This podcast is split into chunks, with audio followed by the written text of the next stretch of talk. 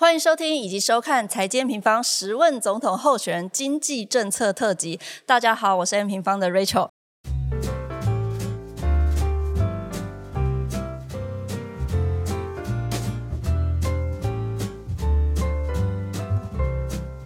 那上一集呢，我们专访了民进党的总统候选人赖清德赖副总统。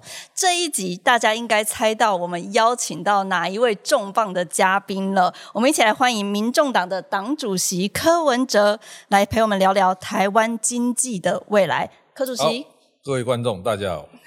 太好了，那也趁节目开始之前，我们再次跟大家快速的介绍这个企划哦。十问总统候选人是财经平方邀集了二零二四年的台湾总统候选人们，我们一起用理性。中立的一个角度来聊经济，帮助大众呢更了解他们的政策想法。那我们也跟用户做了一些试调，我们选出了用户最关注的这个十个一个经济议题来采访你们哦。所以如果还没看过上集的，欢迎到财经平方的 Podcast 或 YouTube 去收听哦。好，主席。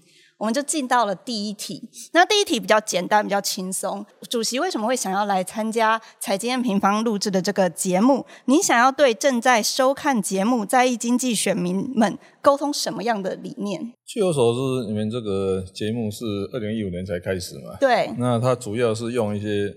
图表，你知道，把复杂的数据哦呈现给观众，那让观众要做投资啊，要做什么理财就比较方便。对。那你们除了这个网络以外，还有 podcast 的。对，我想这是一个以数位的方式哦，简单的来描述经济状况，那让观众可以有更精确的投资。谢谢。那为什么来啊？你们邀请我来，我就来了。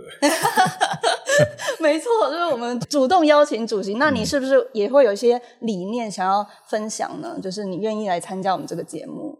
其实我平常在 YouTube 就讲很多了。对我来讲呢，不管是选举或者是执政，它都是一个改变政治文化社会运动的。嗯，我常常告诉我自己，我现在在做的事情就是一百年前蒋渭水没有完成的命运——台湾新文化运动。把我们的理念传播给大家。对，希望财经平方可以透过这个节目帮助到您哦。那我们第二题就要正式的进入经济的议题喽。我想问主席，你怎么看待过去十年的台湾经济？你满意吗？这一题哦，其实这样的，台湾经济，你只如果你只看 GDP 成长，因为它真的有增长，而且也不是它多差。可是啊，它后来有有几个问题，就是说贫富悬殊越来越厉害。第二个，我们国家竞争力其实在下降。你想想看哦，我们对内对外都很多问题，但但外面的问题是我们没办法解决。比方说俄乌战争啦、以色列哈马斯啦、哦通货膨胀啦、COVID-19，哦，这时候我们没办法应付。可是在国内哦，五缺从五年前就五缺，现在是五缺，哦，缺水、缺电、缺工、哦，缺地、缺人才，现在加一个缺鸡蛋、缺猪肉，哈，然后在疫情期间缺口罩、缺疫苗。那这个就是有问题了啊！但是我后来我仔细想一想，我们在疫情，特别在疫情后面，我们还是有两个做的非常差的，那个数位转型，还有一个是那个 对针对二零五零净零碳排放的准备工作不够，这是两大问题的。那当然，这个 二零五零这也包含能源的一些问题，所以今天是这样的哦，一些外在的变化，那我们没有办法应付。可是，在国内，我们的确还是。在光鲜亮丽的 GDP 成长之后，还是一大堆问题啊！啊，这些这些，你想想看啊，贫富悬殊一定造成老百姓不高兴啊。所以为什么老你看年轻人不满的情绪很高啊？他就是买不起房子啊，啊，他就是低薪呐。啊，你啊，你跟他讲说，哎啊，这个明明这个平均薪资上涨，所以就那个笑话，都说会我非常抱歉，我大地的平均 平均值，他 明明就是赚的钱没有那个平均值那么高。啊，这主要是这样的，因为我们我们整个产业 shift 到那个 ICT 嘛，说 ICT 一枝独秀嘛。对。然后说一个产业占 GDP 超过二十 percent 的，然后那个科技新贵都赚钱，啊，其他全部垮掉。所以我后来发现，你知道，最近在读那个 Wiki 啊，这个实在是很像台湾版的叫荷兰病，荷兰病，这个这个荷兰病这个 model 在台湾复制。那当然是这样的，现在要要追究说为什么台湾的产业整个失衡，哦，这要讲起来要讲很久啊。第一，我们从我们从来没有办法参加区域经济组织。三十年代，所有的货品出去都要税，只有 ICT 出去不要税，所以怎么办？全部往 ICT，所以产业就失衡了。第二，我们有一些优点呢，比方说我们的一些联考的时代，家族第一志愿是电机系，所以它累积了很庞大的一一个人才。第三，我们的电全世界导数第三便宜，第四便宜的，啊，这等于等于全民补贴我们的 ICT 产业啊。那我说台电两年亏四千亿的，亏四千亿。那后来我才知道说，天哪，原来台积电这么耗电啊！一家台积电新竹厂比整个台北市的耗电量还大。对，他一家公司在在新竹就吃掉五帕，将来台南、高雄盖好，估计八到十帕。所以我们有一个高耗电产业，然后又电价太便宜，啊，就等于倾全国之力哦，在撑这个。当然是这样的，也有成功的地方，就是我们家族人才多，电机人才多。啊，另外就是民族性，因为我去美国实际去戏谷看过，也去那 Houston 看过，那那个我们台湾的 ICT 厂去美国，那个成本要多很多。因为台湾人真的很很适合做 ICT 的，耐操，耐操，进无尘室，你知道？就看那个美国人进无尘室，一两个钟头就要出来喝咖啡、上厕所。那台湾人一进去，要四个钟头，最多就。八个小时只出来一次，啊！你看美国单单进进出出，那个那个效率又差多少？所以我们民族性也是很特别，非常适合做 ICT。所以，所以我还去美国看着他，我说你们那个那个从台湾搬过来，结果他还是还是找老中啊，不然就找那个台湾人那个，最多找到越南、印度或印度。那他印度还不行，还不行，印度是软底一个，硬底不 行。那美国人根本就做不起来，所以。种种种种原因，你知道，让台湾的 ICT 一枝独秀。可是，它就等于把所有鸡蛋压在一个篮子里面嘛。所以老讲啊，我我这是我我国产业最一个一大危机，你知道，倾全国之力搞 ICT，semiconductor industry，然后，然后现在已经变成伟大不掉。还一点呢哦，现在地缘政治一来，美国叫你搬了，搬也不是，不搬也不是，你很想不搬，可是你有办法吗？我们搬到 Arizona，搬到日本熊本县，搬到德国、日本、美国。啊啊！你我我们好不容易有一个核心产业，啊啊！现在被因为地缘政治的 security 安全的问题要被搬走，所以所以台湾在在在 在产业是有很多问题的，讲不完了。对，其实主席刚提到了一些台湾的一个经济的困境，但也提到台湾的优势啊，其实都有提到。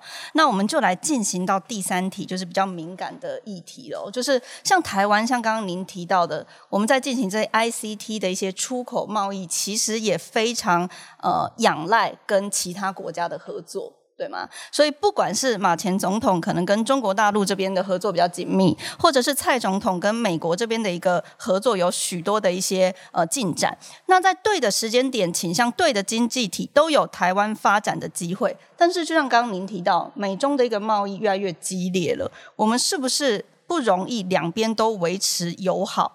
那您觉得您会倾向哪一边？您会怎么拿捏？其实这一条答案很简单以其左右为难，不如左右逢源嘛。那这个就是要维持国家的灵灵活性。对，其实这样的美中对抗趋势大概是改不了的。现在只是说我们在取从从中间怎么取一个平衡点。我以前我以前哦，我我今年四月去美国嘛，六月去日本，然后十月又去美国一趟。我第一次有机会从美国看台湾。你想想看哦，从美国的角度，现阶段哦，台湾跟中国大陆的关系要怎样才是 optim 最佳的？我后来想出一个答案：紧张，但不是太紧张。因为美国现在跟中国是对抗，所以他他绝对不允许说台湾跟大陆关系太好。啊，但是太紧张有打仗危险，哎，他也不是很喜欢。所以结论是紧张，但不是太紧张。民进党就是搞到太紧张，国民党就是不够紧张。啊，所以我们的目标就是紧张，但不是太紧张，那个平衡点。所以有时候是这样的哦，你要你要先看，就美国的观点来讲哦，台湾跟中国关系那个范围在哪里？那再从美中国观点来看，台湾跟美国。那个 range 在哪里？那两边呢？我们去对以后，再从中间找一个最大平衡点，这样就 OK 了。所以，我们应该从左右为难走向左右逢源。左右逢源，这样子两边都友好，会面临到什么样问题吗？第一个是这样的，因为因为科技战的话，规格就要分两组了，所以所以这也是个问题。就是说，你一家公司还是 A 级真的一家公司要一分而一分为二，有的做大陆的生意，有的做美国生意。他这个逻辑思维只是在台湾这个总部，但是两线作战。那政府就是会两边都支持这样子。政府是这样的哦，不不不可讳言的，现阶段我们跟美国关系还是比较好的，美国也会管的。对。所以你看，我们台积电就乖乖乖乖要搬去亚洲呢，这台积电很不想去啊，去那里成本多多少，那就没办法。所以有时候地缘政治，慢慢我们要学会说，有不是也不是我们想怎样就怎样的，就说。对啊，就是取一个，所以但是我觉得这样的，民进党现在完全偏一边，我也觉得不对了啊。但是国民党跟大陆关系太好也不对，所以所以取一个平衡点的，你总不能跟中国关系关系好到让美国起疑心呢？这个这个也不行啊，你也不可能跟美国关系好到让中国心里面圈圈叉叉吧？这个啊，所以老实讲，取一个平衡啊，当然讲说那个平衡怎么选怎么选呢？嗯，答案叫做动态平衡。所以从现在开始哦，没有没有 steady equilibrium，叫 dynamic equilibrium，动态平衡。啊，这个 所以是讲呢，有那一句话的，为为人者能以大事小，为智者能以小事大，意思就是说。自己放聪明一点的。好，我们期待我们在这一块的一个平衡点可以拿捏的非常得宜哦。那除此之外，我们来到第四点，就是突围的机会，有没有可能有第三条路？就是除了美中这两国以外，其实我们也有看到，像东南亚他们自己组成东协，在国际上有了新的一些贸易的关系或新的势力，或者是印太战战略。您觉得这是一个方向吗？未来您代理的话，你会怎么样帮助台湾在国际上面去做这种突围的合作。第一点哦，我们新南向政策哦，对，以前大概最早在习近平时代叫大胆西进嘛，然后后来就李登辉就借机用人，后来民进党从阿扁时代就开始新南向政策，小英又一样嘛，新南向办公室。我坦白讲哦，东东南亚十国你知道还是看中国大陆脸色的，所以往西进西西西的方向没有解决，南也也做不下去。所以这样呢，台湾不管怎么样哦，还是要想办法参加区域经济组织。我觉得台湾只要不参加区域经济组织呢，对我们这个经贸发展在影响太大。那当然是这样的，CPTPP 我也听日本高层讲过了，他说，他说你要参加 CPTPP 很困难，因为只要因为他说他说东亚那那东南亚那几个国家，中国随便有两三个朋友，这两三个投反对票你就不行，因为它是共识决。所以参加 CDPP 在现阶段有困难，所以当时日本是劝我们说啊，不然就 BTA，Bilateral Trade Agreement，哦，就是哦，就是 比较比照新加坡跟跟那个纽西兰可以签的先签这个策略。但是我倒是有一个比较大胆的想法，OK，参加 ASEP 有机会吗？我倒觉得主动出击的这个这个，那是这样的哦，有时候寻求各种可能性。你想想看哦，阿扁时代。人家都说我们没有办法参加 WTO，我们跟中国还不是同时加入？所以我倒觉得这样的，外交上联合采取了比较灵活的战术，就是说，当然不好意思说比较侵犯性的，英文叫 aggressive 或叫 invasive，其实用比较好的名词叫 active，比较主动的主动的姿势。是，如果按照目前这种被动的方式，你知道，CPTD、CPTP 跟 RCEP 都参加不了，那你要签那个 bilateral trade agreement，一个一个签。拜托啊，签到什么时候了？我倒觉得哈，外交上我们不用太太被动，太太 depression，就是说啊，就积极一点呢。主动，反正先问问看。对啊，问问看啊，啊，大陆一定会吓一跳啊，那就开始消遣他。那你不是说我是台湾同胞？那你不是说什么血浓于水？那你不是说你要照顾台湾人民？那那你都不让我们参加。好，那我们聊完这个经贸的关系，我们来进到产业，好不好？嗯，就是刚刚您其实也有提到，台湾这边非常的仰赖电子产业，这会遇到两个问题。第一个问题就是，像电子产业的波动，就会跟台湾的经济息息相关。每三到四年，它只要去库存，台湾经济就衰退。那在第二个就是，台湾现在这样子仰赖电子的一个出口，我们可以维持到维持这个优势到什么时候？这一题其实有点了，因为台湾，我们现在生命半导体产业已经占了我们 GDP 超过二十 percent 了，而且老讲，这这占比是在这几年内急速上涨，从十几一直爬爬爬爬到超过二十。你要知道哈，半导体产业一个特色，景气好的时候它也跟着好，景气不好它也跟着坏。为什么？景气好你就说啊，手机一年换一次；景气不好就说啊，那三年换一次，哇，说用到坏掉就不肯换。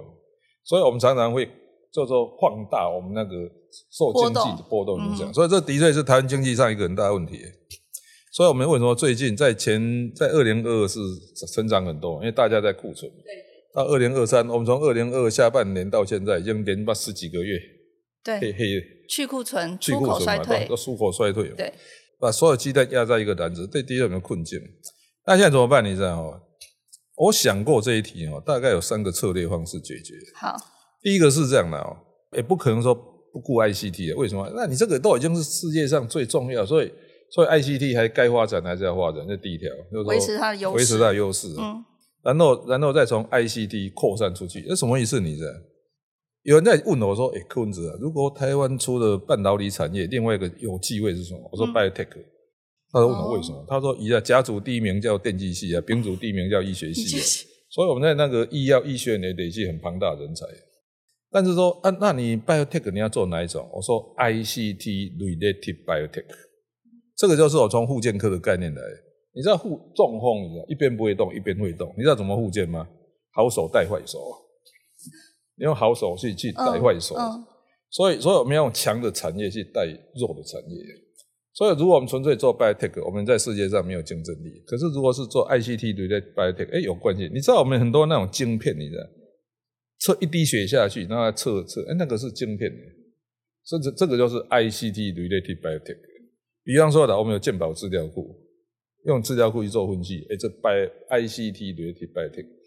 所以，所以是这样的、第一个是 ICT 跟 ICT 相关的产业，就扩散出去。第一条。第二条是这样的，传统产业升级。我我最近去去看两个地方，我可以跟你解释一下。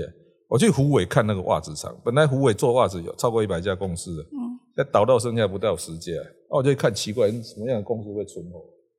就发现哦，什么样的公司你看，获利率没有十五的公司都挂掉了，因为很简单啊，你你没有参加区域经济组织，你袜子出去税要扣十二趴，那你获利率没有十二趴，你怎么跟其他国家竞争？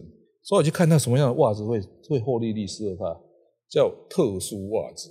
比方说，他就不是卖袜子，他说我们这个袜子是排球专用的，啊，这个是足球专用，这是脚踏车专用。它那因为因为我们不同的运动那个动作不一样，所以那个袜子有特色，所以它这个叫少量多样高价，这是一个一个一个产品。所以比方说的哦，我去看那个蝴蝶兰，台南的蝴蝶兰，你就是有一个很这种传统产业，那做到很漂亮，有竞争力哦，可以卖到日本去蝴蝶兰。那你那个普通的蝴蝶兰，如果没有品牌，没有什么，没有什么文创，价格不高。所以你看，从袜子到蝴蝶兰到 农产品，我去台东大学看，哎，我就觉得这还是一个机会。你想想看哦，你你买那卖那个什么，那个那个，不管叫红枣啦、红底，农产品那没什么钱。你如果这样给他，或或者说牛樟菇啊，哦，你如果他他他这样。他这样弄弄弄弄弄，那有什么科学分析的哈？然后有品牌的哈，还做成定剂的，知道吗？那当然是还有一个最后是宣传嘛。这个叫什么的？传统产业升级。对因为我们台湾很多这种叫隐形冠军，你在台湾看，我们要让我们的传统产业都要有效的升级。所以为什么说数位转型很重要？因为它增加竞争力。当然，最后第三条是什么？叫纯粹创新创产业。嗯，那、这个是我们台湾目前的弱项。你看看哦。一个黄仁勋要多少钱呢？我就我我最近去戏谷嘛，就看一看，然后觉得不要说很难过。史丹佛大学工学院四栋大楼，两栋大楼是台湾人捐的，雅虎的杨致元捐了一栋，黄仁勋捐了一栋，那、啊、这些都是你看雅虎跟 NVIDIA 都是新创。所以回答你的话，台湾如果经济要突困了，第一个。既然 ICT 已经最强，你也没办法说 ICT and ICT related field 有关的领域。是。第二，传统产业的升级。升级嗯、第三，全新新创产业，就是独角兽了，你知道？但是我跟你讲是这样讲的哦，我觉得，我觉得第三样是比较困难。为什么呢？因为台湾目前没有一所大学在世界排名一百名内，所以我们真的要创新。不是那么容易，我倒觉得，如果我来选的话，我会想办法让传统产业升级。这个是我们我们现阶段来做得到。那、你要说那个 breakthrough，你知道啊？我跟你讲哦，台湾没有一家大学在世界排名一百名内，你怎么你怎么敢讲说你要什么量子电脑的什么？我有去看过那种量子电脑，或是 AI 的，或是那种你知道那种机械人，你知道还有机械狗，那狗四只狗四只脚的狗会跑啊，那个那个设计到那，还有那个无人车。我去看一看，你知道，我我我最近有去 M，我我说最近有去 MIT 一趟去看，我现在想說，哇，這個 我們有看過那個機器人呢，就是那外骨骼的機器人哦。我那瞄了一下，我说啊，算了，这个这个这个我们要我们我们台湾连一个诺贝尔奖都拿不起的，没有一家大学在全世界排名一百名内，要跟人家拼这个，我觉得有点吃力了。不会，新创不一定一定是要突破或是爆破坏式的创新不，新。那个那个叫做不，那个叫做传统产业升级。真的那种 new breakthrough 啊，我看是不容易的，所以我们要出现独角兽困难。所以我倒觉得这样的，搞不好人海战术是个策略，大量传统产业的升级，你从那个精密精密机械那每一样，你都给它做到最好。一个螺丝帽你可以卖便宜，也可以卖贵的。所以，我们我们如果让整个整个台湾的每一个人都有能力做小小的精进，这也许是个方法。啊，至于他在 Black 输入那个是哈可遇不可求的。那内需产业呢？内需产业你会怎么样啊，内需产业是这样的哦，这常常是这样嘛。一般一般来讲是啥，贫贫贫富越悬殊，你知道吗？嗯财务集中，它这经济链垮掉，为什么？因为金流量下降，你越平均，所以是这样的。我觉得我们台湾呢、地心的逻辑还是要改的，地心啊，但是地心哦，这一样嘛。按你按你的产业都低附加价值产业，你怎么高兴？那老板都赚不到钱了，那怎么那个？所以老实讲，我倒觉得是这样的，我我们台湾面临的经济问题啊，应该把它列出来，啊然后慢慢去解决。所以我刚才讲嘛，如果我们台湾都没有实验教育，啊，那个几乎实验教育这么低，你怎么期待说我们的年轻人有创意？太困难了。所以，所以我我最近哦，这当了八年市长以后，我我对我政治思维最大改变就是，我们不要老是想要一天改变这个国家，啊，但是也不要幻想说你什么事都不做，这国家会改变。那所以，所以把问题列出来，那一样一样去解决，这也许是一个比较策略啊，但要花一点时间呢。好，OK。那我们前面谈的比较像是产业或者是贸易的一些议题嘛，那我们就进到第六题，就是这几年大家都说国安危机是人口议题嘛。那主席之前有提过，你觉得少子化是二十年内恐怕都没有办法解决的问题，对不对？那在这一块你会怎么看？我们会不会步上像日本的后尘，或者是我们之后的劳动力不足？面对这一块，你会想要怎么解决？那少子化哈引起的人口危机呢？因为你要知道，我们现在台湾所有的问题呢，都是我们逻辑是建设在一个已经不存在的人口结构。以前人口结构长这样子，现在变这样。我每次讲那个笑话，我说应该选总统的，我要找那个什么经济专家来跟我上课，大家就来跟我上为什么劳保会破产，讲了两个钟头，我还是听不懂，所以我受不了，我说这样好了。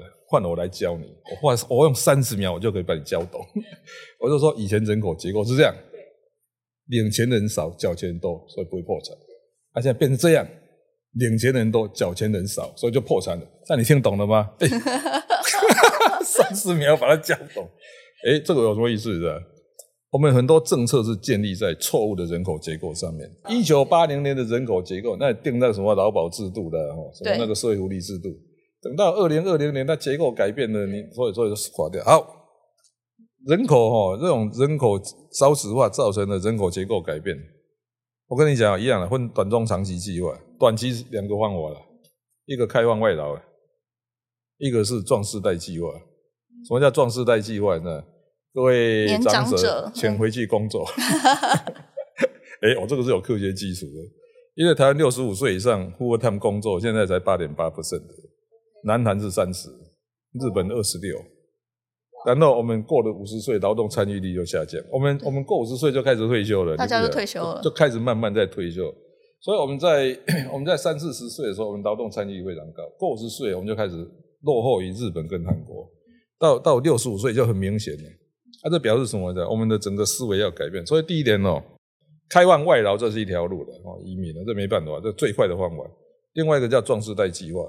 我们要让我们的长者全部改变思维，先回去工作，继续花钱，继续工作，继续花钱啊，继续游乐啊，这都是啊，其实这有道理的。我看很多很多现在六六十六十五岁，你叫他退休，我看那个很很身体好的很呢、六六七十岁，一般呢一般到真的说跑不动了，我看他八十五以后啊，所以他在八十三、八十二还是就给他回去工作。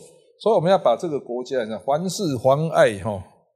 长者回去工作，法令全部要修，一大堆法令要修，劳保制度啊，是不是？那另外是工作重新设计的。我跟你讲，你去日本看就知道，在日本在那个社会站 C B Eleven 跟那个餐厅 waiter 都是老人了，食物重新设计。对，所以这两个了，一个是开放外劳，一个是壮世代计划。为什么叫壮？你知道，就是我们不要叫什么什么长，叫壮年的壮。以后你们就到以后不叫老人，叫壮人、壮年人。壮年。啊，当然另外一个是这样的哦。其实台湾少子化真正的原因不是不生了，是不婚了。不婚跟晚婚才少子，因为我们去查过，你知道，有结婚的也没有少生多少，现在不结婚的，因为台湾不流行未婚生子女啊。啊，这个在结婚哦，我每次讲说要结婚哦，他们就说啊，这个市长啊，啊就是房价太贵了，薪水太低了，所以才不结婚。我说那五十年前更穷，还不是生一大堆？这个结婚哦，这个这个，我我觉得如果要解决这个问题，要修改课纲。这个这个要怎么透过？政策来解决啊，特纲啊，你从小就跟他讲说，我有爸爸妈妈，我们有可爱的家庭。那从从小时候开始讲，现在年轻人 没有没有家庭的感觉。不过这样的讲这个都蛮丢脸的，我自己的儿儿子女儿也不结婚的嘛。我现在把做发现我教育失败，小时候没有带他们，没有让他们感受到 family 的重要。现在现在要教来不及了。主席针对这个呃，包含像是人口上面有一些短期跟中长期的一些设计啊，那我们就进到您刚刚提到，其实您刚刚也提到了薪水这一块，所以第七题我们要来问一下哦，就是过去二十年来，确实像您说的 GDP 在成长，可是民众感觉不到啊，那这一块可能就是他的薪资成长没有跟上经济发展，或者是跟不上通膨，那这一块要怎么办？刚才讲过吧，第一个哈，为什么会？那个科技新贵，其他全部垮掉，就荷兰病哇！台湾是一个荷兰病很典型的例子。你知道荷兰病啊？嗯。我们 ICD 一一个毒墙，全部吸光，那其他全部垮掉。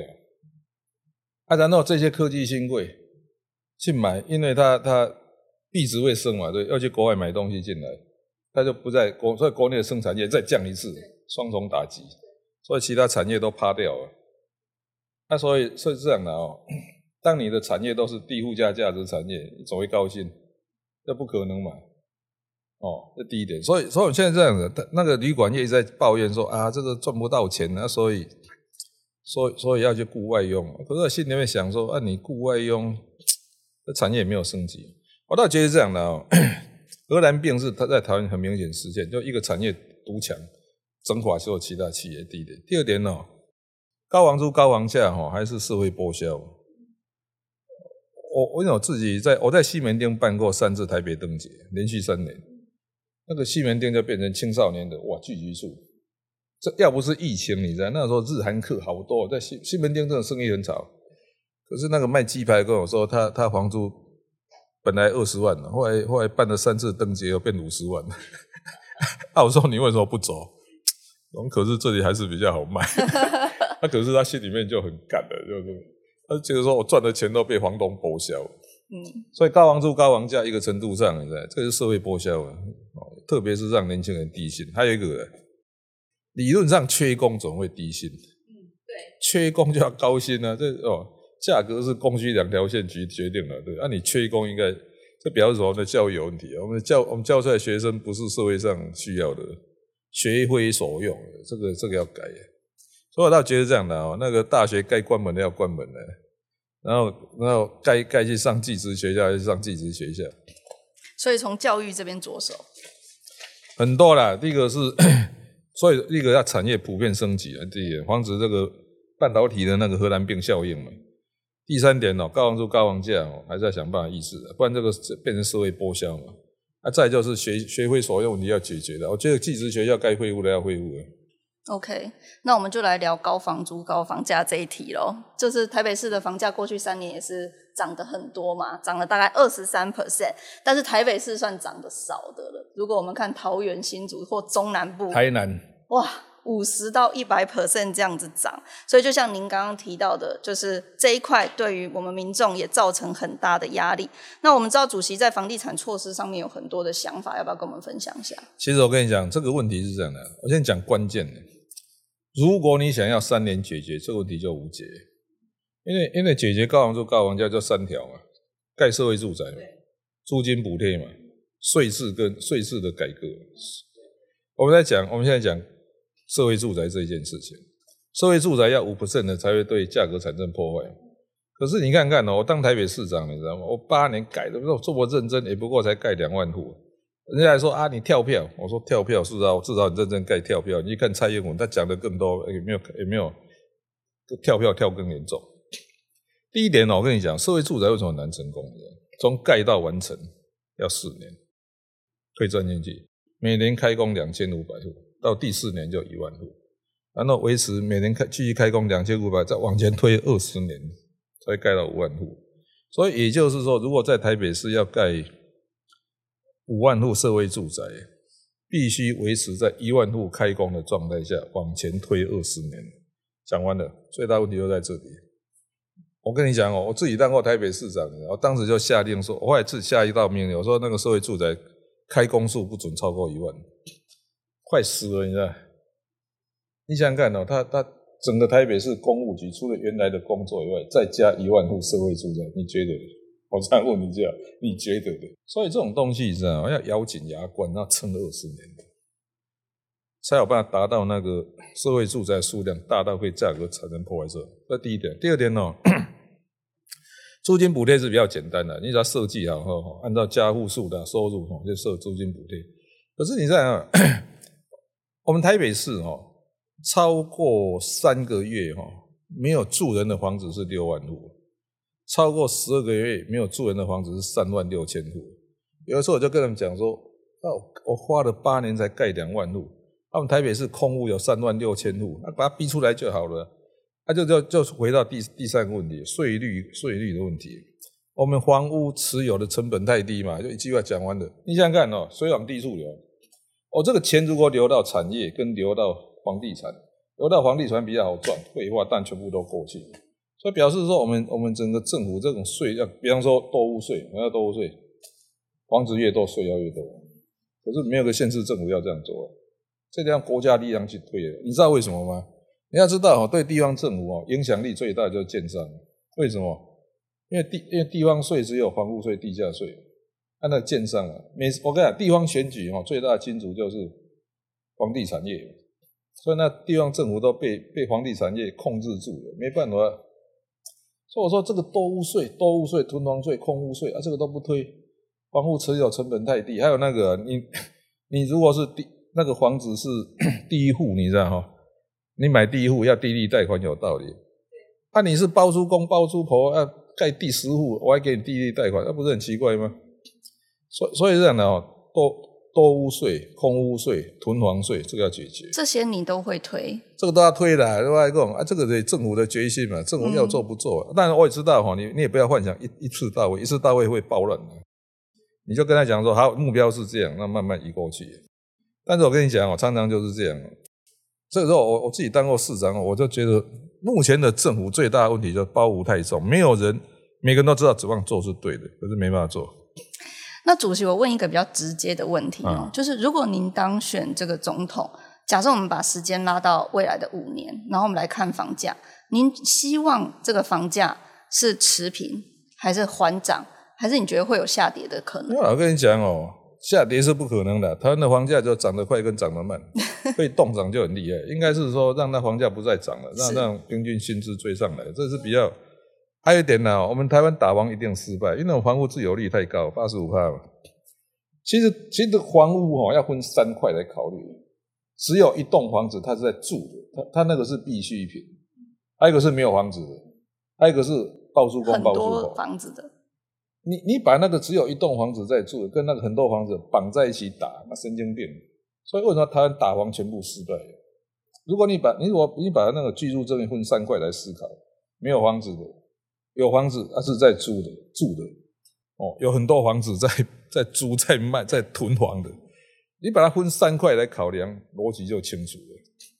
政府要照顾的是那个没有房子住的。那个有房子一一户，他已经有房子在住，你就不要惹他了。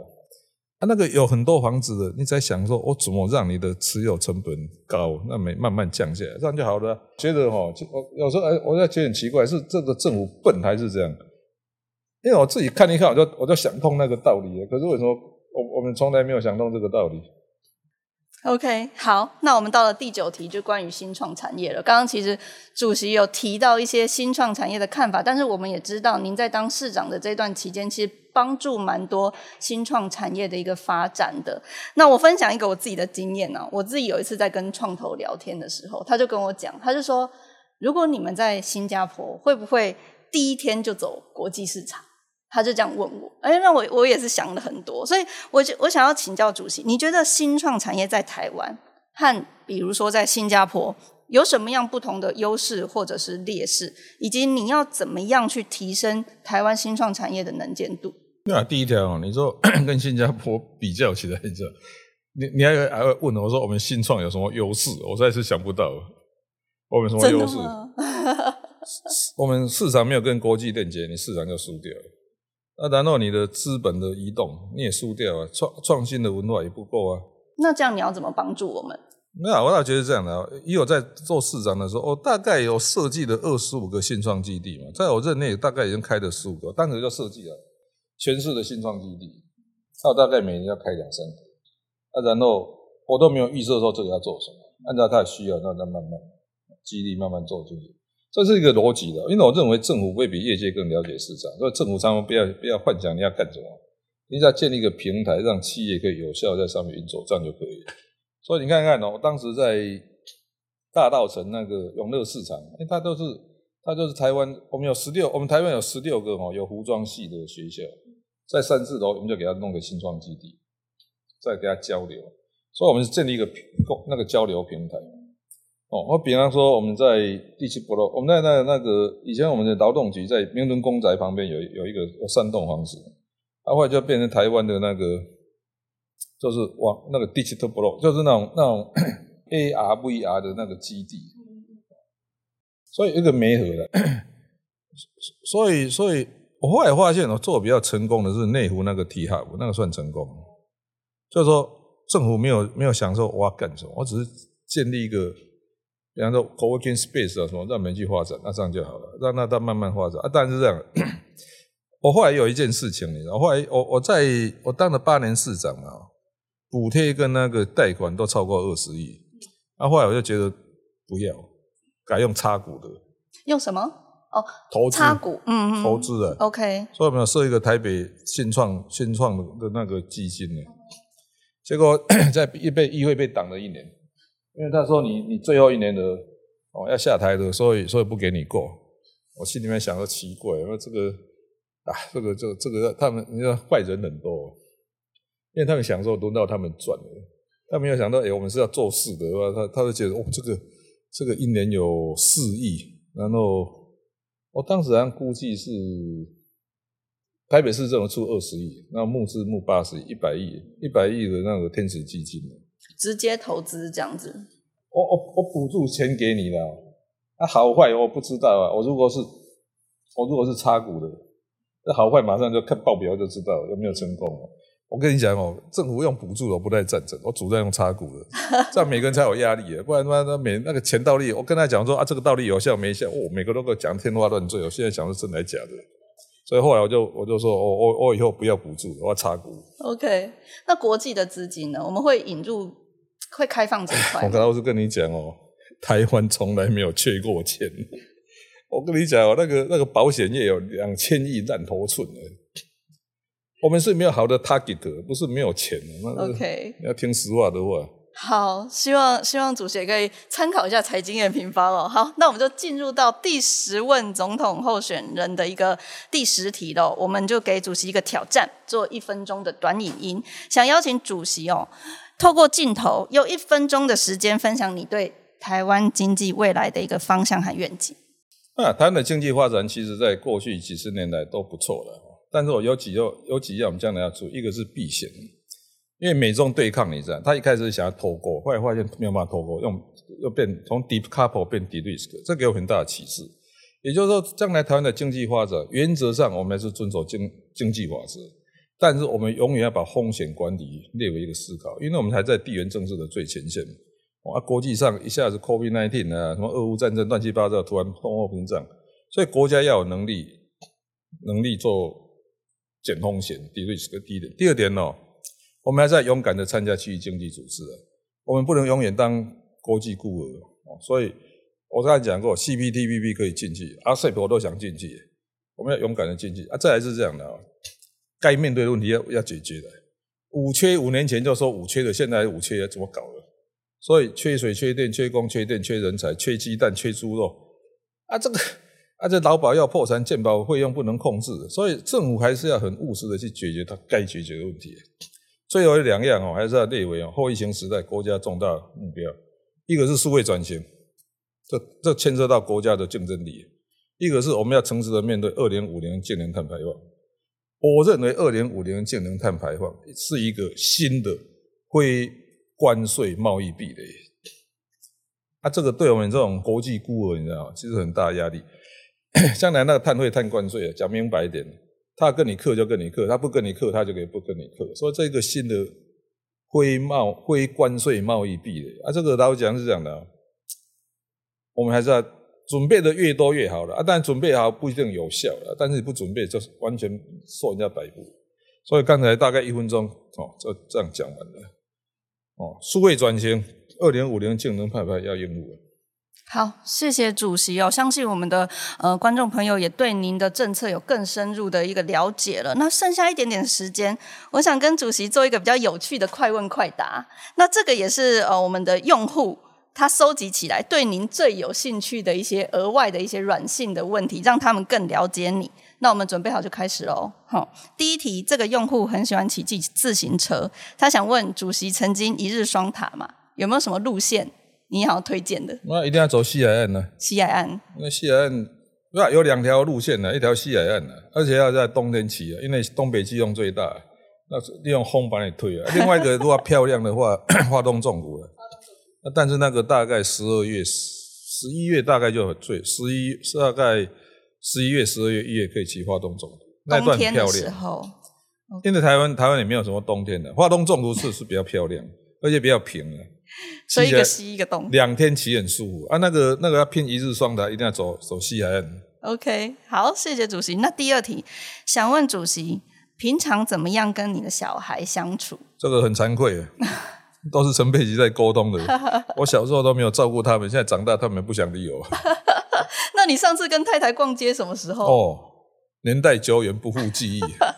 好，那第三题想要问主席哦，您觉得从选市长到现在选总统，这中间的心路历程有什么变化？和你当初的一个初衷是一样的吗？一样啊，莫忘初衷啊。我的问题就是哦，从头讲实话，从头到尾都讲实话，这实在是很糟糕，一直没有学会，学会鬼扯啊，实在是。OK。那我我倒觉得我啊这样这样讲，我发现我不是诚实，我是我是狂妄，我就不屑讲谎话，好不好？所以所以所以所以所以从头到尾都讲实话，好不好？OK，那你选市长的时候就想到你会选总统吗？怎么会想到？我都不知道明天早餐吃什么，所以想到这个。那你是什么时候开始有这样的想法？哎，没有什么啊，就是就一路下来啊。他以前每个台北市长都去选总统啊，所以我们就跟着选而已。所以顺水推舟这样子。好，那第四题，大家都知道你是 SOP 的忠实爱好者嘛？那有没有哪一些事情是主席觉得没有办法用 SOP 解决？还没想到，都都可以用 SOP 解决。我是我是 SOP 的狂热者，狂热爱好者，狂热到都会发抖。不是啊，我跟你讲哦，我们外科没有 SOP 没办法开刀，你怎么开刀？可是你现在要管市民呢，要管我们台湾的民众。全部用 SOP 啊！不，你没有 SOP 怎么开到？你跟我讲。当然会有一部分一定要有 SOP，但有没有可以保持一些弹性？你你告诉我什么可以不用 SOP 的，或者用 SOP 会比较差的？你讲一句给我听。有了谈恋爱嘛？啊，对。但是谈恋爱也有 SOP 的，我跟你讲哦。原来这也有 SOP。我很快就书读一读啊，就会形成 SOP 太神奇了！好，所以真的是 SOP 爱好者。那再来第五题哦，这位用户他了解您过去一定非常熟悉北部嘛，对不对？可是他想要问，那你可不可以快速说出可能高雄三个特点？那高雄哦，它还是人口外移蛮严重的，空污严重，还有一点哦，交通交公共运输还是不行。我觉我觉我觉得哦，那一些比较偏远的城市哦，公共运输还是要先建立，这个不建立哦。什么地方创生的，这什么什么一庄一特色根本就做不起来，因为因为你除非开车来，它就很难那很难那个很难很难走。我去高雄看哦，空屋还是要解决空屋了哦，那那个人口外移，为什么没有人口外？没有产业呀、哦啊，公共运输还是很差。那人口外移，我跟你讲哦，这一条我倒反而没有太大意见。为什么这样？因为都市化本来就是全球趋势，这也没办法。因为我们看我们现在现在目前呢、全世界人口六十 percent 的在都市，还在继续上升嘛。因为都市化以后哈，其实以二零五零净碳排放的观点来讲，都市化它的平均耗能比较低。你像在美国，大家住这么分散，那冬天来那个冷气啊，那热气要用多少？如果大家集中起来这样一栋大楼，电啊什么都损耗很少。所以都市化哈，就科学来讲，我认为没办法避免的，就一定要去都市化。那但是在乡村地区哦，如果建立一个有效的公共运输，我觉得这个这个，但但但是我认为哦，只要科技继续进步，你看，我认为的不出几年无人车就会出现了。它只要你给它 Google 给它定两个点，它就车子会自动会开。嗯嗯，所以透过公共运输来发展这些呃其他乡镇。是啊，没有公共运输，一切免谈了。那最后一题，你有没有想要对其他候选人说的话？没有啊，从来没有说，大家加油啊！大家加油，一起！努力。你看林静呢？好，谢谢主席的一个分享哦。那节目进到尾声了，相信透过这个这四十分钟的一个呃时间，大家已经更了解柯主席的政策，也更了解您这个人了。希望透过这个单元呢，可以真正帮助大家做出您的判断。如果还没有看过上一集的，也欢迎到我们的 YouTube 或 Podcast 收听或者是收看哦。今天的节目就到这边，谢谢主席，祝福你。你有个地方讲错，看了这一集以后，你会更了解他。错了，你会感到更迷糊。会感到更迷糊。好，谢谢主席今天来参加财经平方的节目，那跟大家说声拜拜吧。三幺拉的拜拜。谢谢，拜拜。对啊，你不觉得更迷糊？迷一样的人，真的，因为我有完整的了解您的，像国事会议啊，或者是很多的一个节目我都有听，但今天都有提到不同的观点。不是啊？柯文哲最可怕的是他一直在进步。